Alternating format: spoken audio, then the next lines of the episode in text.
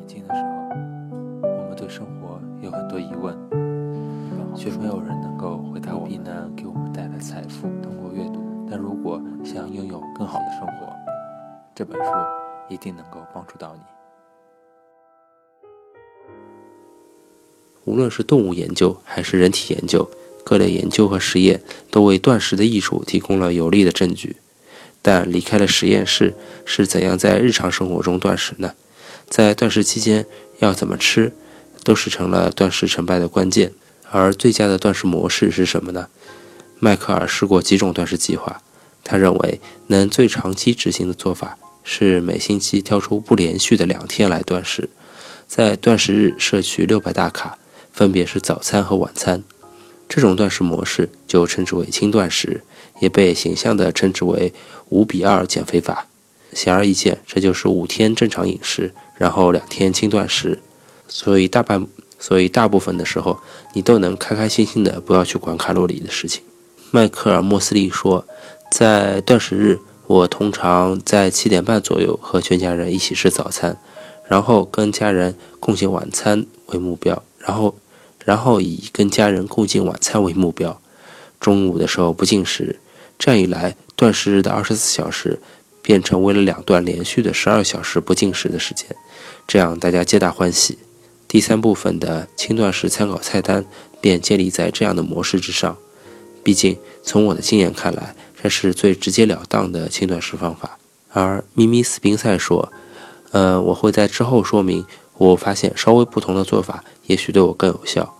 我遵守轻断食的大原则，但两餐之间会有一些点心。”是一只苹果，还有几根胡萝卜条，纯粹是因为早餐及晚餐之间全面进食感觉太漫长，有点空虚难受。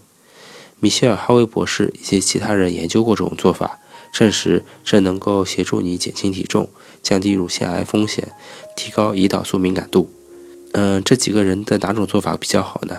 目前结节食断食的科学研究仍是起步阶段，因此我们也不知道答案，纯粹以理论推断。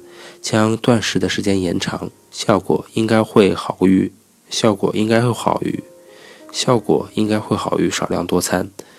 就我所知，目前学术界仍然没有研究过在断食日热量一次或者分数次用完，或者少量多餐一整天在健康效益上有没有什么差异。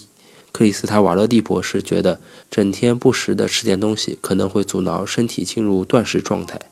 由于真正让身体受惠的就是这种断食状态，所以少量多餐可能会大幅度降低健康的效果。老化研究所的马克·马特森博士同意，一餐吃完五百到六百大卡，可能会比拆成几份一天吃完更好。他认为，不进食的时间越长，适应能力绝佳的细胞就会越积极，这对大脑是有益的。同时，南加州大学长寿研究所的瓦尔特·隆戈博士提出更进一步的主张。他从降低 IGF-1 的观点来讲，主张几个月就做一次四日断食，平时则偶尔不吃正餐，改以蔬果为主、低蛋白质的饮食。当然，绝大部分人不会尝试这种做法，因为长时间断食实在太难了。简单的说，轻断食既能带来优异的健康效果，同时做法也很宽松。我们正在期待学界有更多的实验，但在成果出炉之前，轻断食都是我们认同的做法，因为它兼顾了减肥以及容易执行的必备条件。早餐时段不会饿的人，或许可以晚点再进食，那也无所谓。这个领域的一位主要研究人员，早上十一点左右才吃早饭，晚上七点左右才吃晚饭。